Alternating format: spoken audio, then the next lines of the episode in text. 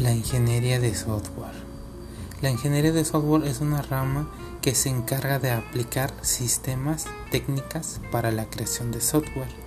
El software es un conjunto de programas e instrucciones, reglas informáticas para ejecutar ciertas tareas en una computadora. Entendiendo esta definición podemos decir que el software consiste en un conjunto de programas o rutinas que nos permiten manipular una máquina o una computadora para la realización de tareas. Estas se clasifican en tres, el software de sistema, el software de programación y el software de aplicación.